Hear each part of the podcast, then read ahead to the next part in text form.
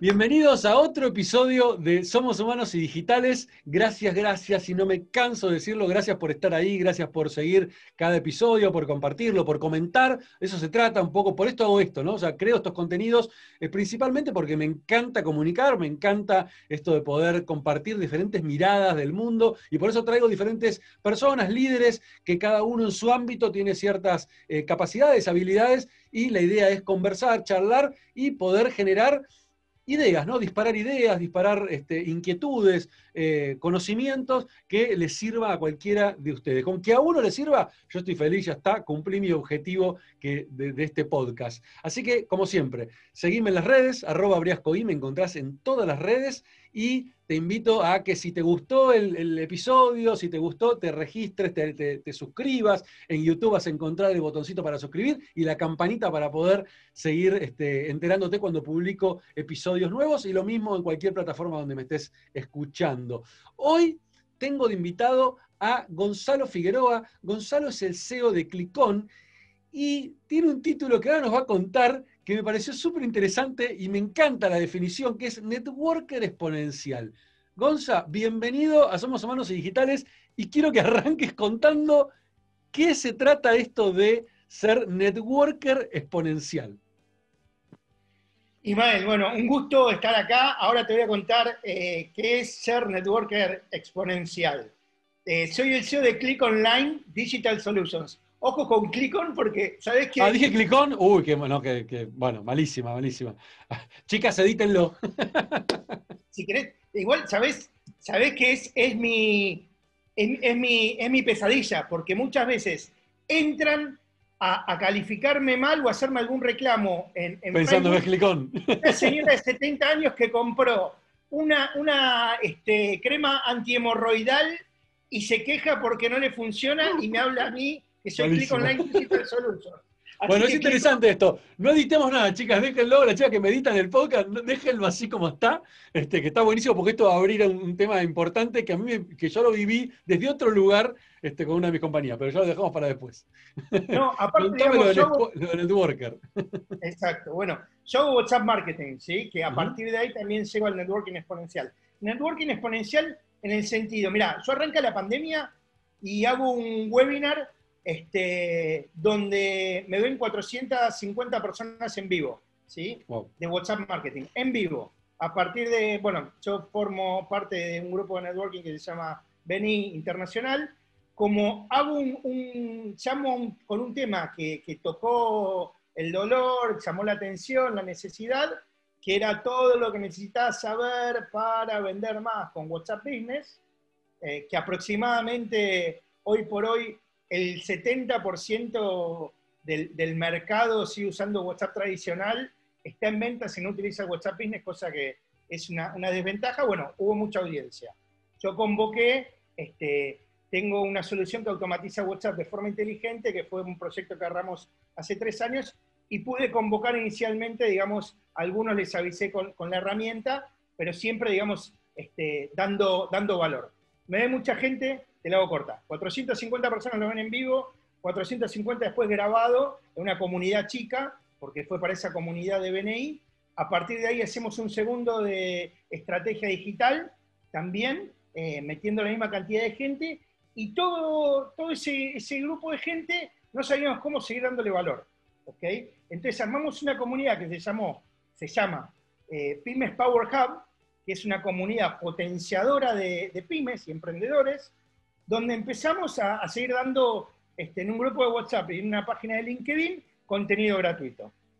Se nos ocurrió hacer, cuando abrimos el grupo de WhatsApp, que eran 200 y pico de personas, ya estamos al límite del, límite, digamos, la cantidad máxima que son 256 personas. lo abrimos. Exacto. Lo abrimos porque era solo el, administrador escribía, éramos 3, 4 administradores. Eh, y fue tan buena la sinergia que dijimos de hacer el primer encuentro, ¿sí? el primer encuentro que fue hace un mes. Mm, mañana este, estamos haciendo el segundo. Este, el del primero hubo 40 inscriptos, pero fue de una semana para la otra. En este hay más de 250. ¿Entendés? Es un speed networking donde damos contenido, es un lugar de encuentro. Nosotros queremos hacer un lugar de encuentro, ¿ok? de relacionamiento humano, de dar valor y después que venga este, los negocios entre, entre los miembros. Totalmente. Me adhiero, eh, pero 100% a esa mirada.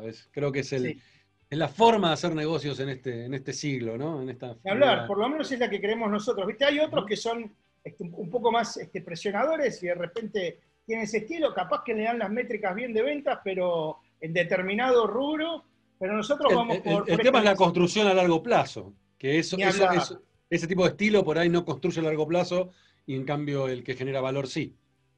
100% este, de acuerdo. Y estoy, hablo en plural, pues estoy eh, con Pablo este, Iribarne Cavalieri, que bueno, eh, unimos como dos fuerzas también, ¿eh? porque él nos hicimos a partir de decirle, che, Pablo, te prendés, me gustó, él es coach motivacional, miembro vistas, entonces se subió ahí, es como que se unieron dos fuerzas con este, dos criterios distintos de red y, vinimos con, este, con esta nueva intención que es, eh, son encuentros gratuitos. Y está saliendo, eh, Diego Noriega va a estar mañana, hay este LinkedIn Top Voices. Sí, importante para, los que están mirando esto, mañana en realidad no es el mañana que lo van a estar mirando, este, porque esto va a salir seguramente en unas semanas.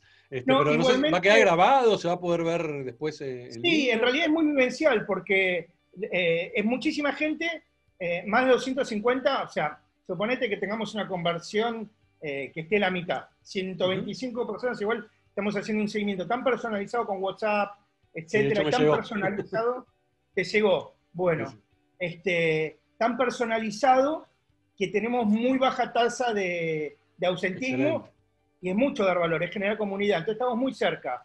Eh, suponete que sean 150 personas, ¿sí? La segunda semana de cada mes vamos a hacer un encuentro. O sea, por más de que lo veas cuando lo veas. Van a poder sumarse a un futuro encuentro, claro, buenísimo, excelente. Sí, Se suben a, a nuestro LinkedIn, googlean, no sé, en LinkedIn Pymes Power Hub, van a encontrar el grupo ahí o, la página, se suben ahí, también es contenido, o sea, la idea es, tenemos un grupo donde si vos das contenido ahí, genial, porque es una vidriera que los demás te hacen eh, referente de, este, de tu, tu, expertise. O sea, vos mismo te vas posicionando eh, dentro de la, de la comunidad. Eh, y nada, expandimos un montón y ahí sí ese, título que me puse que me parecía demasiado pretencioso, pero, viste, uno a veces se tiene que poner, bueno, soy exponential, pero la verdad... Hay que diferenciarse, hay que diferenciarse. Pero lo que pasa es que yo mismo digo, estoy vendiendo humo, pero al, decir, bueno, tuve 40 y ahora tenemos 280 al día de, de hora, este, y sí, es exponencial. Entonces, por ahora vengo cumpliendo. Yo tengo un tema con eso de esa, frase que tiraste recién de la venta de humo, ¿no? Porque una cosa, para mí humo es cuando estás vendiendo algo que después no se condice con lo que decís. O sea, te, te, mostrás de una manera y después en realidad en la, realidad no tiene nada que ver con eso. Pero si vos me, si, vos me mostrás con números que esto no, hay, cero humo. O sea, es real. El problema es que hay mucha gente que utiliza ciertos términos y que después ¿viste? hace doble clic y, lo que pasa, sí, Lo que pasa es que en la vida emprendedora, yo cuando lo puse dije, porque me lo creo, ¿entendés? Pero ahora, si pifiaba en algo y no teníamos esta convocatoria, dejaba de ser algo que yo me creía que no se condecía en la realidad. Pivoteaba para otro lado porque no era, no era exponencial, era sumador, ponele. Sumaba, pero no. La verdad que sí, el número y tenemos ciertas estrategias ahí como para realmente de growth, para que sea exponencial es como todo, es como la vida emprendedora o el world hacking. Es tener una hipótesis, eh, testearla, eh, medirla y ver no. Exacto. Totalmente. Eh, capaz que me quedaba en, 20 y hubiese bajado y tenía que sacarle, y dejaba networker como palabra en LinkedIn. Ahora, por ahora me la banco con Exponential Networker y vamos por más.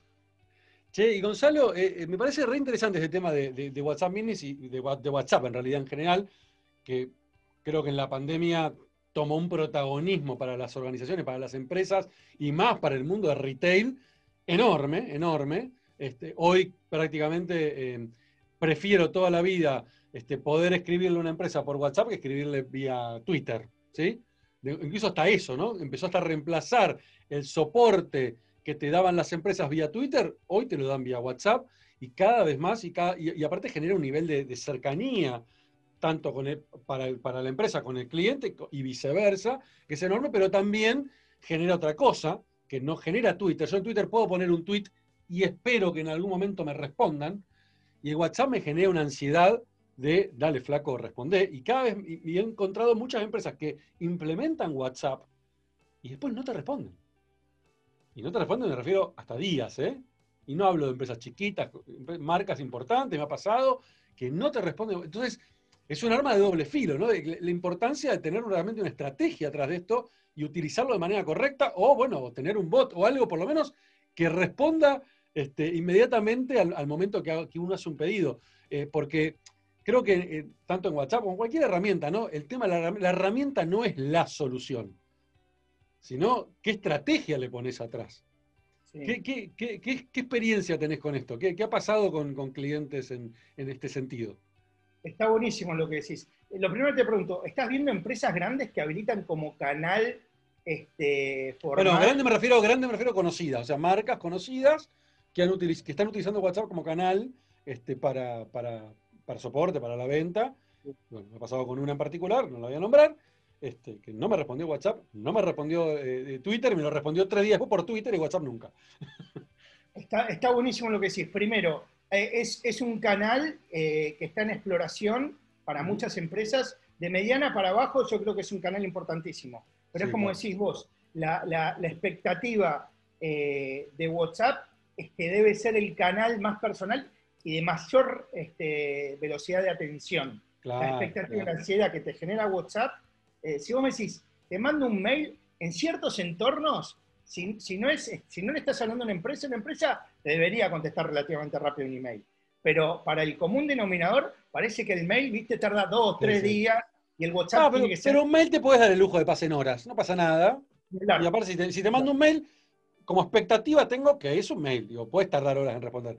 Te mando un WhatsApp y lo que espero es respondeme ya. Vamos a ordenar eso, sí, totalmente. La expectativa eh, que tenés, la, cercanía que ve un usuario eh, de contacto cuando ve el logo, se siente que va a tomar un café en el mundo virtual con vos. Es lo más cercano que La expectativa de respuesta es el canal que más velocidad eh, debería tener por las expectativas. Ahora, también, si sos un poco empático, te pones desde el lugar del otro, le estás hablando a la pizzería de barrio o, al, que te está este, el zapatero que te tuvo que poner WhatsApp porque es el canal que, más usa, bueno, le, podés tener paciencia pues sabés que es una persona, dos, es el amigo del barrio. Ahora, si sos una empresa grande, la verdad que no. O podés automatizar cierta parte. Este, no puedes darte el lujo, si no, no lo habilites como canal. Un ejemplo de esto, un ejemplo de esto de empresa grande, me vino a la cabeza recién que lo decías, eh, que, con la cual utilicé WhatsApp, es OSDE, por ejemplo. Pero OSDE lo implementó muy bien.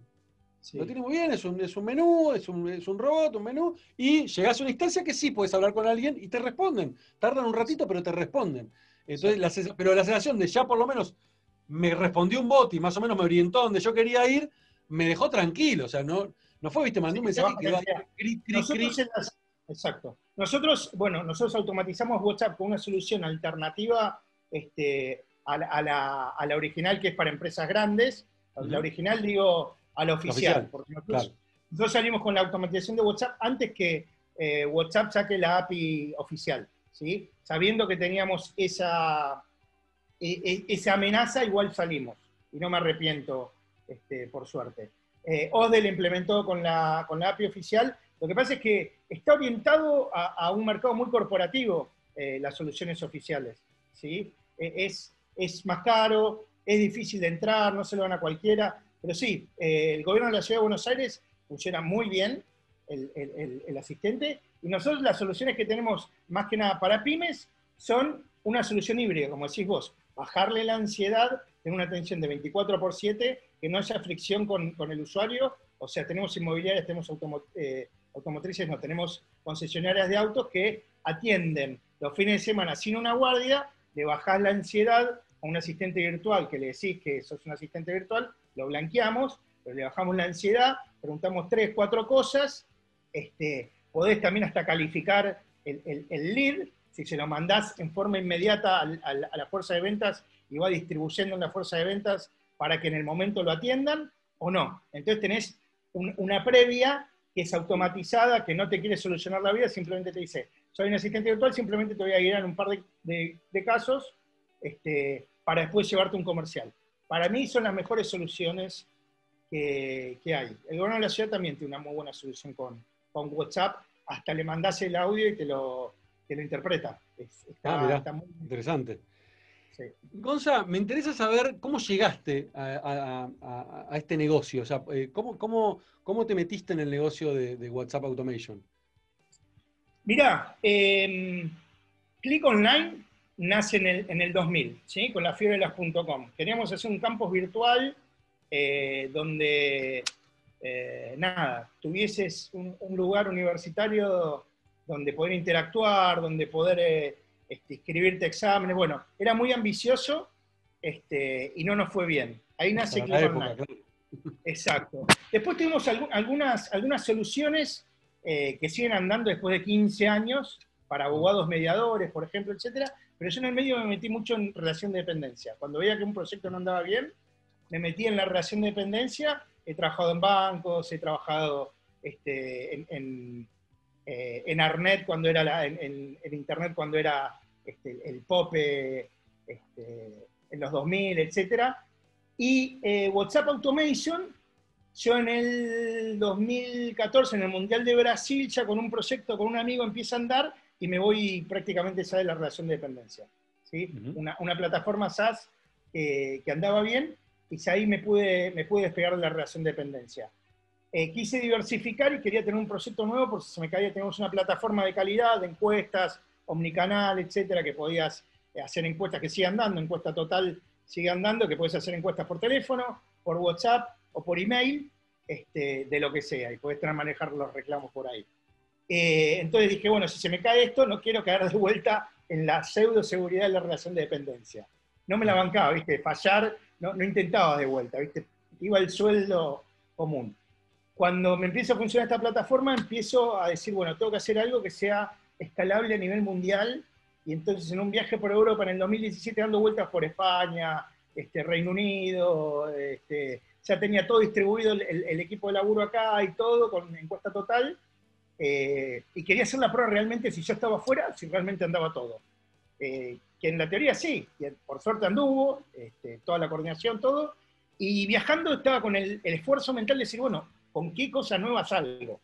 Me di cuenta que en estos países está todo el mundo con WhatsApp, algo que parece evidente ahora, me puse a explorar, a hacer este, una investigación de mercado, sabía algo, no me convenció nada, volví a Buenos Aires hicimos un, equipo este, para hacer una prueba de concepto, de desarrollo. Eh, yo desarrollo software, eh, vengo del palo tecnológico, pero me gusta también mucho la relación humana. Eh, y nada, este, me junté con un cráneo de la, de la UBA, inteligencia artificial, tomando una cerveza, no sé qué, cuando el proyecto, digamos, era complejo hacer esto, cuando hicimos la, la, factibilidad era poder hacerlo, hicimos una prueba de concepto, el flaco me dice, pulgares para arriba, y y le digo, bueno, hagamos un proyecto que yo. Y la verdad que él no se subió, pues estaba trabajando en relación de dependencia. Yo de repente no tenía capital, se lo tentás con una infraestructura grande, pero la verdad que no lo tenía. Y bueno, montamos un equipito más chico, me, me, arremangué porque yo venía sin desarrollar nuevas tecnologías y me tuve que poner con Node.js, con Python, ah, un dolor de cabeza porque no cazaba una. Y si no me ponía yo, no lo sacábamos porque no, eh, los desarrolladores se caían, todo, y bueno, metí bastante mano y salió andando. Este, hicimos partnership con, con grandes, este, hoy por hoy tenemos buenos socios comerciales, Grupo Navent, eh, etcétera, y bueno, eh, nos sirve mucho para, comunicarnos. A estos webinars no hubiese llegado esta cantidad de inscriptos si no hubiese tenido la solución. Todavía estaría mandando WhatsApp para invitar a mano, ¿entendés? Claro, claro. Es una locura. Es una locura. Te la hice un poco larga, pero bueno. No, no, buenísimo, buenísimo. Está bueno escuchar estas historias, ¿viste? Entender de, dónde viene cada uno, cómo llegás a, las ideas. Es un poco también la, idea de este podcast, es eso, ¿no? Poder contar historias y que, y que, y que a veces uno no se da cuenta, pero a veces contás algo, contás una historia, contás una experiencia y de golpe le disparás este, una necesidad o una, o una idea a alguien eh, y para mí ahí está el, mayor, lo, más importante de esto de poder comunicar y de poder transmitir, ¿no? El, abrir oportunidades en la cabeza a otras personas que por ahí no lo están viendo. Y al escucharte, al escuchar a alguien que, ya lo hizo, que pasó por ciertas experiencias, nada, le, dispara este, nuevas, Ojo, nuevas ideas. que tenés que bancarte los palos, o sea, eh, suena muy lindo, es una palabra de moda, pero de, 10, uno pegás que dura cuatro años. Un, emprendimiento... Bueno, eso, eso, te iba a preguntar, ¿cómo, cómo te fue, cómo viviste eh, los fracasos, ¿no? las, ideas de negocios que no funcionaron, que todas las tuvimos, o sea, es inevitable que el emprendedor que dice, para mí hay, dos, hay dos realidades atrás del emprendedor que dice que nunca tuvo fracasos. Una, miente, Dos, solamente emprendió una vez. y le fue bien. Entonces, Con mucha suerte que fue a la ruleta, porque la estadística es que. No, pero bueno, hay, casos, hay casos. Digo, hay, conozco casos de gente que tuvo un solo emprendimiento, le fue bien, entonces, claro, no conoce fracaso y está bien, este, pero. Eh, el otro eh, eh, miente. Es un mundo incierto. Vos puedes tener una hipótesis y después no, no hiciste no encontraste el nicho o no escalaste en el momento justo, no tuviste un timing eh, bárbaro y si no salís a probarlo en la calle, la verdad que no podés, no podés saber qué pasa. Eh, adentro de, una oficina somos todos unos genios tirando ideas, pero es una combinación de idea, ejecución y timing. Sí, sí, el cementerio está lleno de, ideólogos. Tal cual, tal cual. Este, no, y, la verdad que recién ahora me la empiezo a bancar. Después del 2000 con Click Online que nace ahí con lafibras.com, eh, yo trabajaba en relación de dependencia, estaba eh, trabajando ahí como líder de proyecto en un momento excepcional porque eh, Arnet era la estrella del, grupo Telecom y la, gente y, la onda que había era todo por hacer. En paralelo empiezo con eso y, nada, después de seis meses este, de poner capital a partir de ahí, nada, fue un, un, un hiper bajón. Y de hecho me daba miedo y no quería seguir fracasando y me metía en la relación de dependencia segura hasta que, pero tenía el ADN emprendedor de decir, bueno, listo, eh, me gusta crear mis propias reglas, mis propios productos, eh, en el sentido, me, y te hago una confesión, me angustiaba mucho en general, salvo en Internet, me angustiaba bastante estar en entornos en relación de dependencia donde tenías políticas que no, que a veces iban más por la forma que por el resultado, eh, ¿entendés? Que te hacen un juego de cintura, un gerente queda bien parado, y vos decís, pará, y todo el laburo que hicimos no, porque si no, ¿entendés? Que cada uno cuide su quinta, su presupuesto, no importa el resultado, importa que el monstruo este, se siga moviendo y que yo esté en mi quintita guardado. Y, ojo, hay excepciones, pero... sí, sí, pero, coincido con vos que, sí, el mundo corporativo está lleno de eso y lamentablemente eso es lo que muchas veces hace que, em, eh, nada, se vuelvan elefantes siempre digo, son elefantes encima con, sin una pierna, ¿viste? O sea, son, Algo las que no, tan lentos, tan tecnológicas, tal cual. Claro, que son de, claro, claro, exactamente, exactamente. Tecnológicas que tienen una agilidad que si no, no saliste rápido te pasaron por arriba. Ahora, ¿qué es eso? Un banco que tiene capital distinto, empresas más tradicionales y tienen un, promedio de vida un poco más largo si no, si no se meten a... Pero la disrupción la copian de otro, ¿entendés? Sí, eh, igual, la disrupción hoy está pasando en todos los ámbitos, con lo cual eh, hoy ni siquiera un banco se puede dar el lujo de decir, ay, no, yo no me transformo, no me, no me. No, porque estás en el horno, flaco. ¿Por qué? Porque ya tu competencia lo está haciendo. Yo creo que acá en Argentina, eh, el, caso, el caso por ahí, de, hablando del mundo banco, ¿no? El caso de Galicia, que es el caso por ahí emblemático de un banco que no tiene, que no pertenece a ningún grupo externo, que es una compañía argentina, y que se han eh, han acelerado a nivel digital de una manera, realmente le sacaron años de ventaja a muchos bancos. Este, claro, eso hizo que muchos bancos no les queda, o sea, han tenido que transformarse incluso por ver a la competencia, más allá, digo, de los agentes externos, un mercado pago. Está buenísimo. No, conozco a fondo, eh, sé que está con, Gala, con el asistente virtual, no sé bien, soy cliente de Galicia, no sé bien qué, transformación fuerte hizo, me imagino por lo que estás diciendo, pero eh, algo, algo grosso. Eh, pero ¿lo crearon o lo, copiaron de algún no importa, Es que, es que para, mí ya no es el tema de... Porque hoy en día crear algo de cero es muy difícil, y más en una organización grande, ¿sí? pero la agilidad también les permite poder copiar o poder traer conocimiento o, incluso desarrollar una innovación externa y, conectarse con, emprendedores que están haciendo disrupciones en el mundo digital y absorber ese conocimiento para hacerlo internamente. Digo, muchas compañías grandes terminan haciendo eso, generan garage ¿sí? para incubar proyectos por fuera, porque saben que si lo meten en la organización no pueden, eh, y de esa manera innovan, y está buenísimo, digo. Es lo que va, si vos no... Es, lo que va, claro. Justamente mañana vamos eh, un poco a hablar de eso, em, eh, de la innovación. Tenés dos maneras de innovar.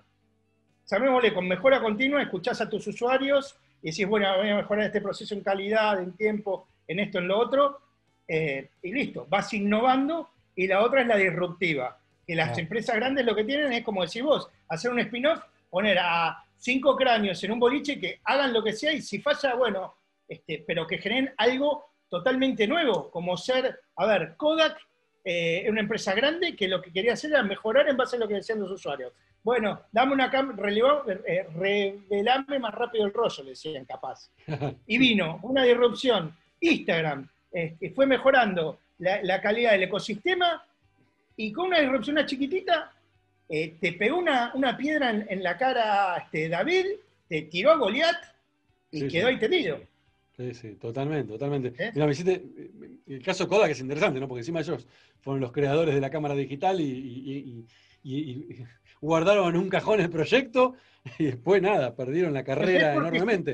mira, hay, otro caso también, el de Kodak, en, ese, en ese no, no, la verdad no lo tengo tan presente como fue cuando le presentan. Capaz que vos sí lo, lo, sabés, pero sí te puedo decir el de Blockbuster contra, contra Netflix. Ah, el de Blockbuster es increíble. Mira, el otro día escuché, eh, lo, vi en YouTube, no me acuerdo cómo, eh, eh, no, me acuerdo la fuente, pero es, fue un caso hiperreal.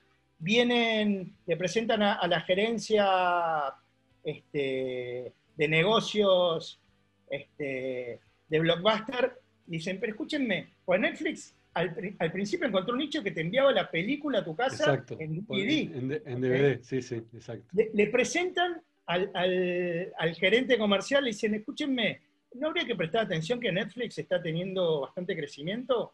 Este, ¿Por qué no, no, cambiamos un poco el modelo de negocio? Pero escúchame, me dice, nosotros estamos sacando 30% de revenue eh, eh, porque las películas tardan en en devolver si vos querés sacar eso.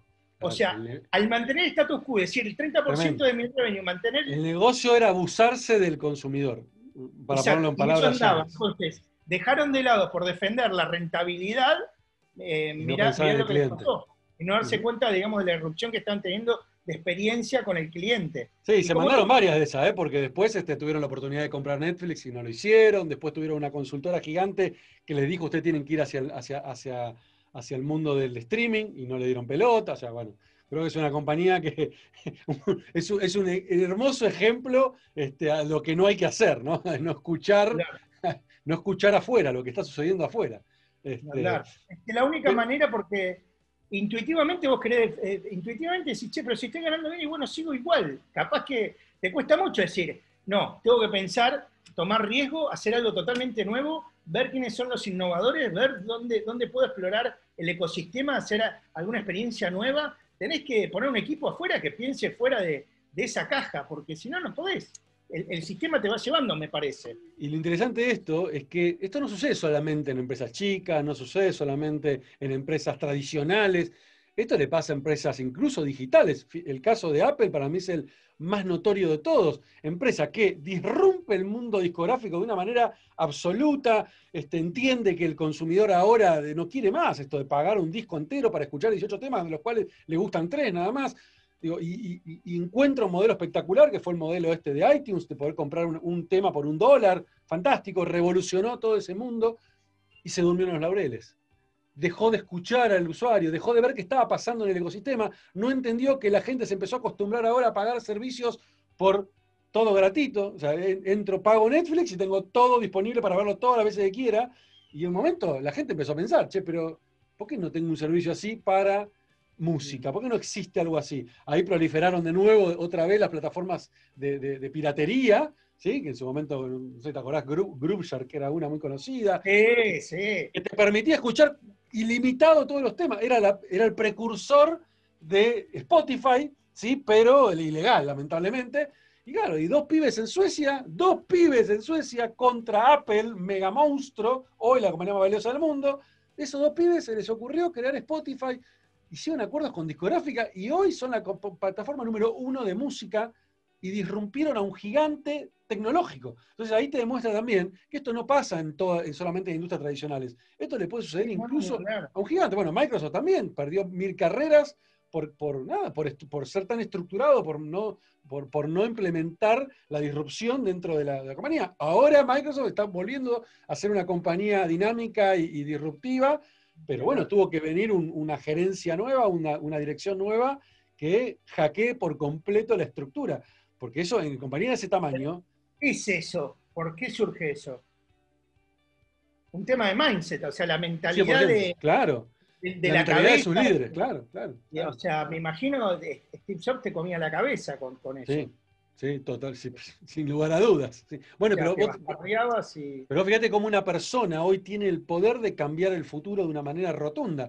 Esto hoy lo estamos viendo con, con el nuevo no quiero poner una palabra y después me puteen, ¿no? Pero sí, claro, eh, este, iba a decir el nuevo Einstein, no es la comparación exacta, porque no, es un científico lo más, pero sí es un tipo innovador, un tipo con una mirada distinta, ¿viste? Como rompe los esquemas, mira donde nadie quiere mirar. Ayer veía un video de él que me volvió loco, que el tipo decía él, tiene una, forma de ver, la realidad muy distinta por ahí a los de los demás, ¿no? En donde los demás decimos, no, esto es imposible, el tipo dice, a mí no me importa que sea imposible, no, pero pará, la física dice que no, no me importa. El tipo se, cierra en el buen sentido y dice, yo tengo una forma de pensar creativa eh, y, pensar que lo imposible puede ser posible en algún momento. Entonces, no me dejo limitar por lo que hoy dice la ciencia. Claro, y esa mirada... El tipo también, si te pones a pensar, el tipo es físico. ¿sí? capaz que comete un error acá, pero el estado, el estado digamos, subatómico eh, es, es, impredecible. Eh, ¿Cómo es el juego? O sea, Dios no juega a los dados, pero Dios juega a los dados. Eh, Stephen, Hawking dice, que, hay, un, una, un, estado tan, tan este, volátil en, lo subatómico que no hay orden. Y sin embargo tenemos orden. Entonces, el tipo es físico. Capaz que dice, la física... Este, Hoy no lo puede eh, responder. Hoy dice que no, pero en, el subátomo es una locura dentro. O sea, una, cosa puede estar acá y acá a la vez, o sea, no te entra en la cabeza, entonces capaz que lo que dice el tipo en, un grado subatómico es coherente igual. No nos olvidemos que es físico, ¿no? O sea, él, también es un ejemplo de eh, idea versus ejecución versus comunicación versus timing. Es un, ¿no? Eh, es increíble. Igual quería volver un poco para atrás, lo que decías vos, eh, fíjate que tienen en común estos muchachos de Spotify en, los países nórdicos, seguro que fueron un nicho y después se la pegaron, o sea, siempre lo mismo, pegarse en un nicho y después escalan los que funcionan de una manera...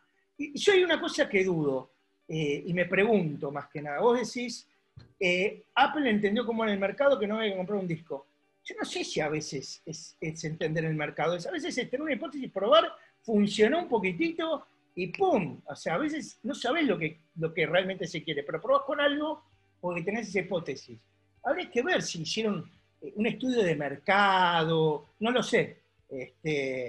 es interesante el caso. A, a mí me gusta mucho el caso de Apple, el tema del iPad, ¿no? ¿Quién quería un iPad? O sea, ¿cómo podés querer algo que no existe? ¿Cómo podés querer algo que ni siquiera te imaginas que puede existir? Y sin embargo, los tipos se la jugaron. ¿Cómo? El posicionamiento, el posicionamiento de la marca. Capaz que la. Es, puede, forzarte, puede forzarte algo. Sí, sí.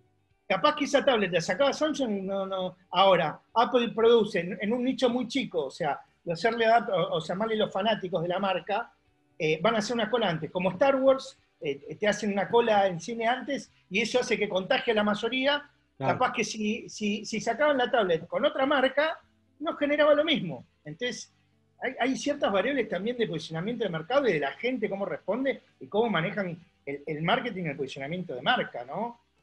Sí, sí, coincido, coincido. Es verdad eso que, que no, es, eh, no es la tablet en sí o no es el iPad en sí, sino es toda la maquinaria de atrás, ¿no? Me este, surge decírtelo ahora. no sé qué hubiese pasado se le sacaba este, Samsung esa tablet primera. No, no capaz que, no. Tiene que salir alguien de, Elite, Think Different, y sale Steve con la tablet así, haciendo esta es la que va, y la vendió. Ahora Sale, sale un chino de Huawei, y no va, capaz. Sí, No, lo coincido, coincido, coincido. Eh, pero bueno, después tenés estos casos raros, ¿viste? Cuando te aparecen estos- como estos pibes, ¿no? De, de Spotify. Digo, y nada, y no son nadie, y sin embargo, mira dónde llegan, ¿no? Pero ahí sí creo que había una, una oportunidad detectada, porque vos veías lo que estaban creciendo los sitios de piratería, ¿sí? Eh, Sí. Pandora, bueno, en su momento, bueno, Pandora no fue pirata, pero en su momento Napster y todas esas, y vos decís, bueno, claramente hay una necesidad, o sea, si la gente está dispuesta a, a hacer algo ilegal este, y de manera masiva, es porque no se está cubriendo una necesidad, Y definitivamente. una cosa pensando con vos también, eh, eh, ¿qué eran? ¿Suecos, noruegos? eh, creo que ahí? suecos, creo que suecos. suecos. Mirá, ahí hay un ecosistema emprendedor de la gran puta. Eh, en los países nórdicos, este, todos estos juegos para los, eh, para los chicos Royal Crayal, hay un montón de juegos, hay un ecosistema de desarrollo digital que también capaz, viste, andás a ver ahí esos ecosistemas que se producen, como si me dijese Silicon Valley. Claro, o- claro, claro. o- eh, ahí es, es- es tremendo. Yo no sé si es porque a veces tienen 16 horas de, de noche, eh, no sé qué, qué, explicación tiene. Yo tu- tuve la Sí, suerte de debe- estar por ahí, digo que es muy Debe raro. haber, y- fe- debe haber fenómenos así que podrían llegar a explicarlo seguramente. Alguien alguien los debe haber analizado, pero hay un seguramente. ecosistema muy grosso de tecnológico en los Sí, países así, escandinavos. así co- así como te encontrás acá, que cómo puede ser que en Latinoamérica casi todos los unicornios son argentinos. Y vos decís, bueno, y una explicación puede tener que ver con el tema de las crisis y que somos tan adaptables a emprender y a hacer cosas distintas, no sé. Claro. O esta cosa que tenemos de, de- de ser tan extrovertidos en general argentinos, de animarse, mandarse, que por ahí no lo tenés en el resto, en, en la mayoría de los países de la no sé. Siempre hay cosas en el, estar, de atrás. estar en el. Sí, el Argentina está acostumbrado, lo quiere internacionalizar, pues, eh, digo el Matterhorn, era el- el- tipo algo que se mueve todo el tiempo y siempre estás tratando de hacer equilibrio. Entonces, si te pones un ambiente estable, eh, nada, eh, sos este, bailás el rock and roll, sos Elvis Presley. Claro, sí, sí. Una Es que plataforma que, se mueve sí. todo el tiempo, que te pega, es muy inestable todo. eh, y, te obliga, te obliga a ser creativo y te obliga a, a- a- a salir de la caja, ¿no? A pensar fuera de la caja. Exacto. Me acordé de una anécdota, fui a una empresa de, de- de este desarrollo de juegos este, suecos, creo que era, o finlandés, no me acuerdo.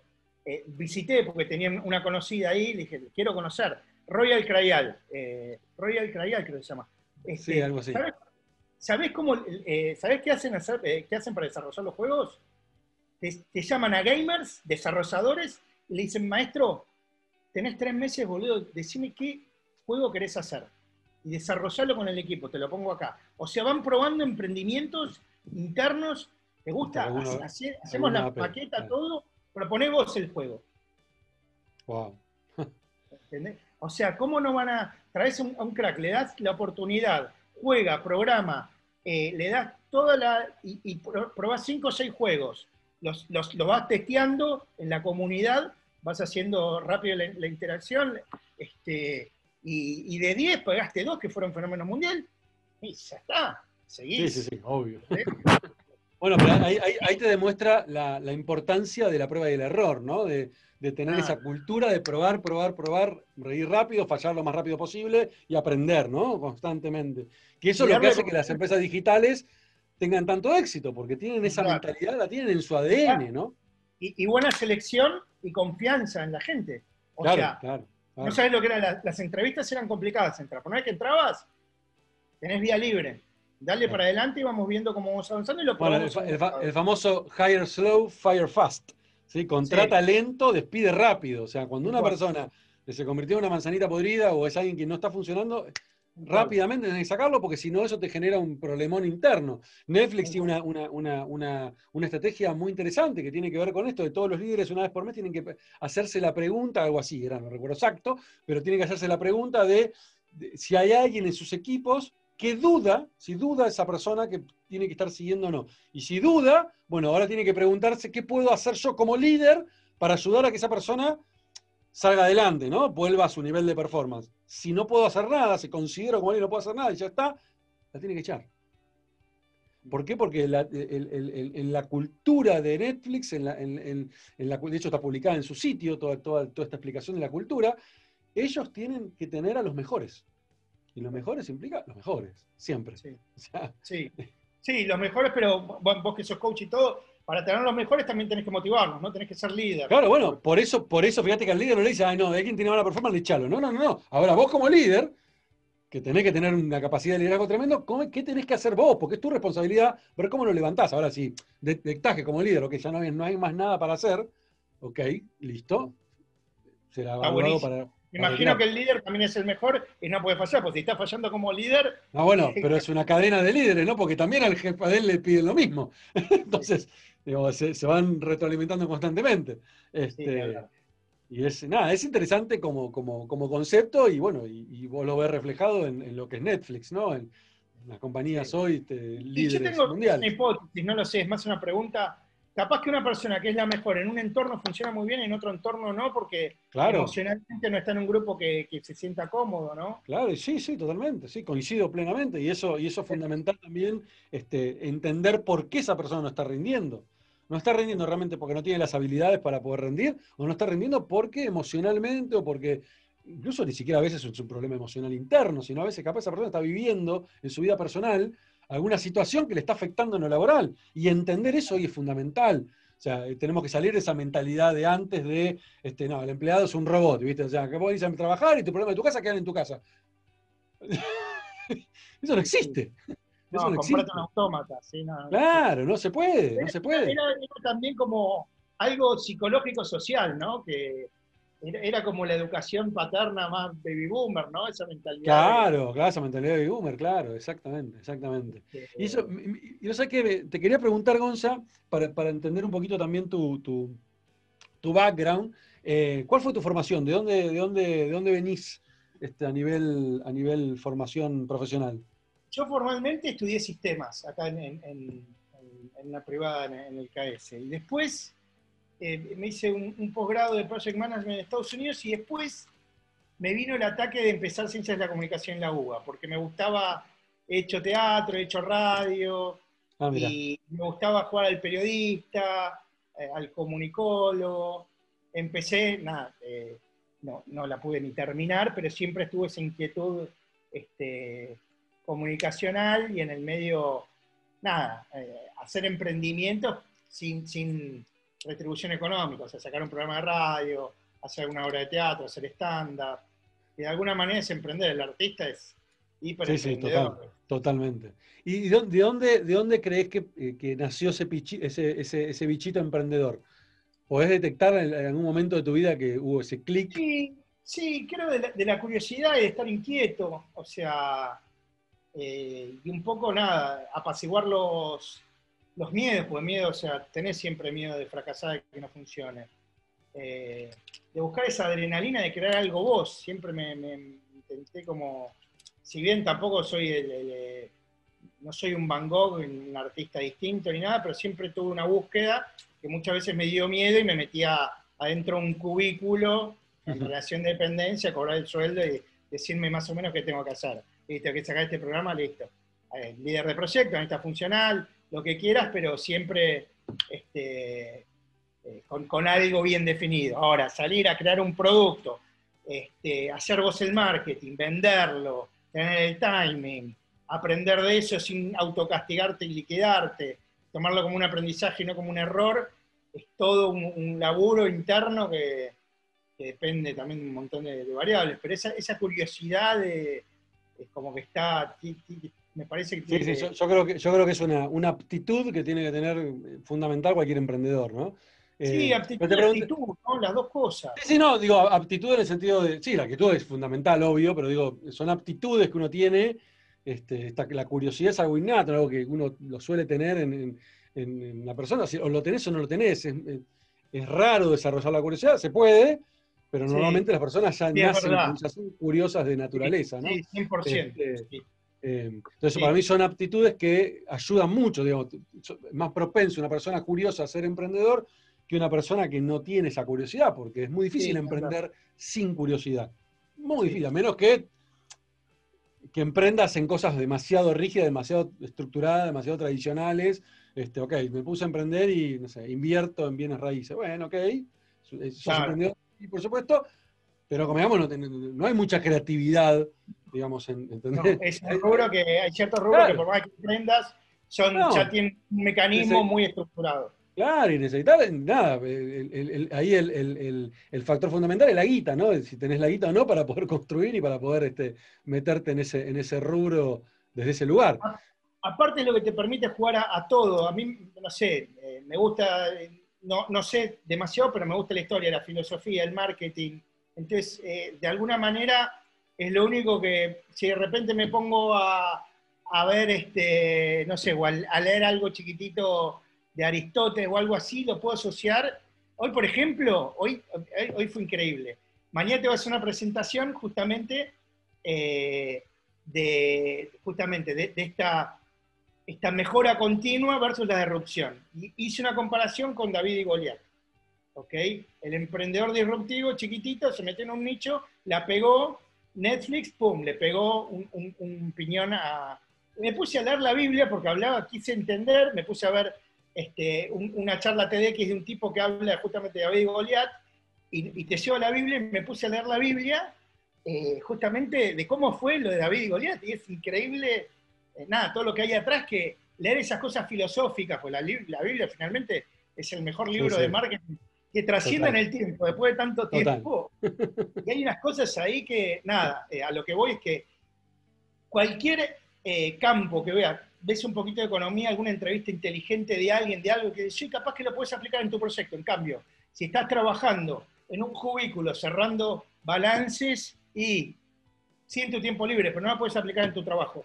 En el emprendimiento, eh, alguna cuota de eso en algún lado te va, vas a unir alguna todo, punta con Todo conocimiento de alguna forma termina, termina siendo. de alguna manera lo puedes explotar creando algo. Y eso te puede disparar algo que, nada, que sea distinto. Este, total, total.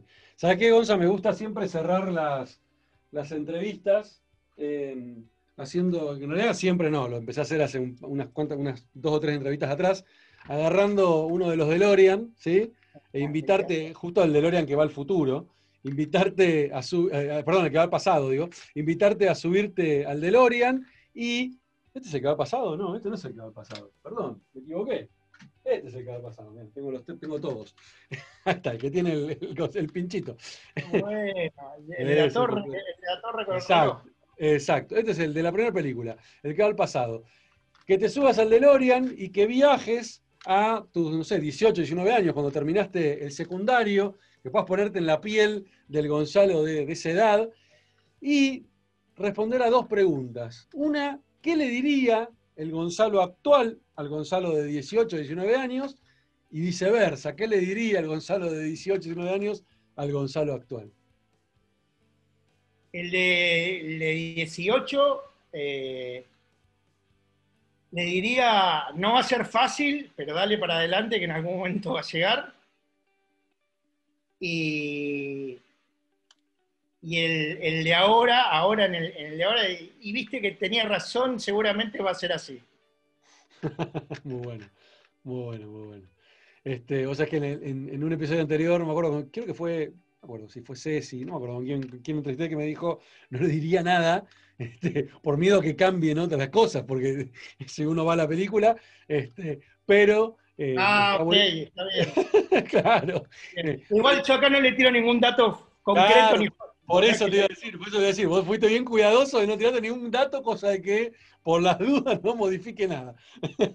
que se mantenga todo. Solamente que lo despierte un poquito más este, y que le dé más este, empuje al otro. Gonzalo, te súper agradezco, me encantó la charla, creo que hay un montón de cosas interesantísimas para que, para que la gente se lleve como, como input, para armar los recortes y, y compartirlo luego en las redes. Así que nada, de nuevo, gracias totales. Mañana nos vamos a estar viendo el evento. Eh, y bueno, nada, nos seguimos en, las redes como siempre. Dale, el agradecido soy yo y nada, te veo mañana en Pymes Power Hub en el, en el encuentro este, mundial de habla hispana. Espectacular. Y, como, y, no se olvide la gente que todo, una vez por mes, ¿no? ¿Lo, repiten? Sí, segundo miércoles de cada mes. Eh, o sea, viene segundo de octubre, segundo de noviembre, segundo de diciembre. Y todos los años espero que el Gonzalo de 10 años le diga, qué bueno que está Pymes Power Hub, es una bestia. Espectacular. Buenísimo, Gonzalo. Mil gracias, che. Un placer. Dale, a vos, Ismael, un gustazo. Muchas gracias.